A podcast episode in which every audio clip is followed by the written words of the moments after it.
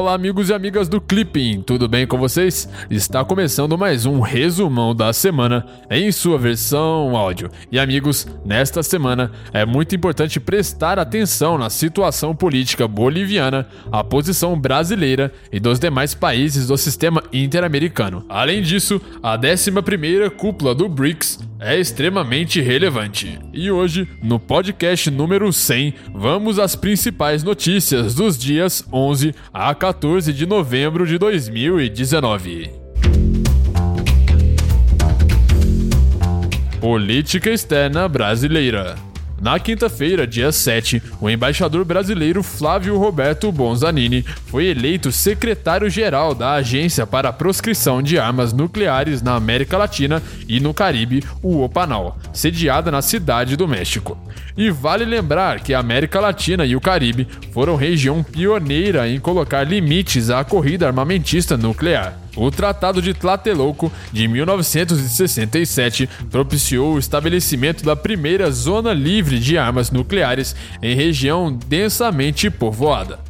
Todos os 33 estados da América Latina e do Caribe são partes no Tratado de Tlatelolco e membros do Organismo para a Proscrição de Armas Nucleares na América Latina e no Caribe. Na sexta-feira, dia 8, o ministro das Relações Exteriores Ernesto Araújo justificou o voto do Brasil na ONU a favor do embargo dos Estados Unidos a Cuba e disse que, apesar dele, o país continua rejeitando medidas unilaterais. Na quinta-feira, dia 7, pela primeira vez em 27 anos, o Brasil cedeu às pressões dos Estados Unidos e votou contra a resolução anual da ONU que condena o bloqueio econômico americano a Cuba. O voto brasileiro contraria o posicionamento histórico de Itamaraty de condenar medidas unilaterais econômicas contra países vetadas pela legislação internacional e pela ONU. Na terça-feira, dia 12, o vice-presidente da República, Hamilton Mourão, disse que a África é uma prioridade para a atuação externa brasileira. A África é uma prioridade perene para a nossa atuação externa. Conforme o Brasil se restabelece de uma grave crise, essa aproximação retoma o seu sentido natural, disse ao participar da abertura do Fórum Brasil-África 2019. BRICS na quarta-feira, dia 13, teve início em Brasília a 11ª cúpula do BRICS, o Brasil exerce este ano a presidência de turno do BRICS sob o tema Crescimento Econômico para um Futuro Inovador. As áreas prioritárias de trabalho são ciência, tecnologia e inovação, economia digital, a aproximação entre o Conselho Empresarial do BRICS e o novo Banco de Desenvolvimento, o NDB, saúde e combate à corrupção e ao terrorismo. E vale lembrar que a coordenação entre Brasil, Rússia, Índia e China, o BRIC, iniciou de uma maneira informal em 2006, com uma reunião de trabalho à margem da abertura da Assembleia Geral das Nações Unidas. Desde 2009, os chefes de Estado e de governo do BRICS se encontram anualmente. A África do Sul juntou-se ao agrupamento a partir de 2011 na terceira cúpula dos BRICS em Sânia. Ao longo dos anos, o BRICS tem se firmado como coalizão diplomática capaz de fornecer contribuições originais aos esforços de desenvolvimento de seus países membros, bem como de outros países em desenvolvimento. Resultados concretos alcançados pelo grupo incluem a concertação em torno da reforma das instituições de Bretton Woods e a criação do novo Banco de Desenvolvimento e do Acordo Contingente de Reservas. Na quarta-feira, dia 13, o presidente do novo Banco de Desenvolvimento, o NDB, o Banco dos BRICS, Kundapur Vaman Kama, disse que as oportunidades de investimentos no Brasil são promissoras Kamá citou investimentos em projetos relacionados ao Programa de Parcerias de Investimentos e às privatizações durante a abertura do seminário, o NDB e o Brasil. Parceria estratégica para o desenvolvimento sustentável em Brasília. América Latina e Caribe. Na quinta-feira, dia 7, os ministros da Justiça e Segurança Pública dos países do Mercado Comum do Sul, o Mercosul, assinaram em Foz do Iguaçu uma proposta de acordo que permite a continuação de perseguições policiais em território estrangeiro.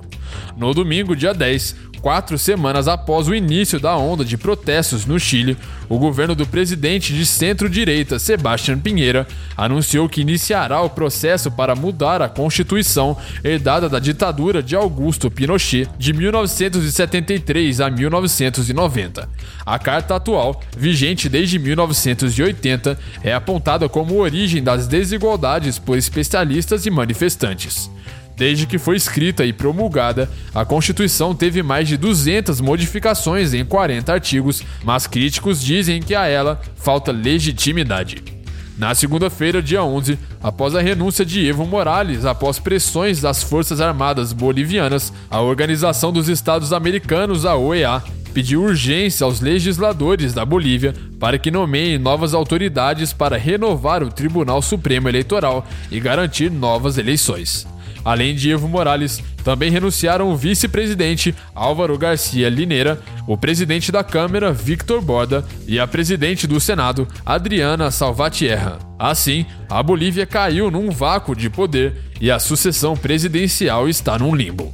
Ainda na segunda-feira, dia 11, o governo da Colômbia pediu a realização de uma reunião de emergência do Conselho Permanente da OEA a Organização dos Estados Americanos, devido à situação de caos institucional na Bolívia. Na terça-feira, a OEA se dividiu entre os países que, liderados pelos Estados Unidos, pedem para que a página seja virada na crise da Bolívia e os que reivindicam uma condenação contundente do que chamam de golpe de Estado que forçou a renúncia de Evo Morales o Brasil se alinhou aos Estados Unidos, rejeitando a tese de que estaria em curso um golpe contra Evo Morales e formando um grupo de 15 nações, dos 34 membros ativos da OEA, a apoiar uma declaração pedindo a convocação de eleições na Bolívia o mais rápido possível. Enquanto isso, México, Uruguai e Nicarágua alertaram para o perigoso precedente aberto por um golpe de Estado contra Morales. União Europeia. No sábado, dia 9, a Ucrânia e os separatistas pró-russos começaram a retirar suas tropas de um setor-chave da linha de frente no leste do país, o passo prévio a uma cúpula internacional destinada a relançar o processo de paz. A retirada deste sábado é a última condição prévia para organizar a cúpula quadripartite, explicou nesta semana o chanceler ucraniano. Na cúpula participarão representantes da Ucrânia e da Rússia, com a mediação da França e da Alemanha. Irã e questão nuclear. No domingo, dia 10, o presidente do Irã, Hassan Rouhani, anunciou a descoberta de um grande campo de petróleo que poderá ampliar as reservas conhecidas do país em cerca de 30%. A BP, gigante britânico do setor de petróleo, declarou que até o fim de 2018 o Irã ocupava o quarto lugar no mundo em reservas de petróleo, com um total estimado de 155,6 bilhões de barris. Se a dimensão na nova reserva de petróleo vier a ser comprovada, o volume levaria a posição do país para logo depois da Venezuela e Arábia Saudita. Na segunda-feira, dia 11, a Agência Internacional de Energia Atômica, o AIEA, informou um novo relatório sobre o desenvolvimento nuclear do Irã, que o país reiniciou as atividades de enriquecimento no sábado, dia 9, em uma localidade em Fordow, na parte central do país.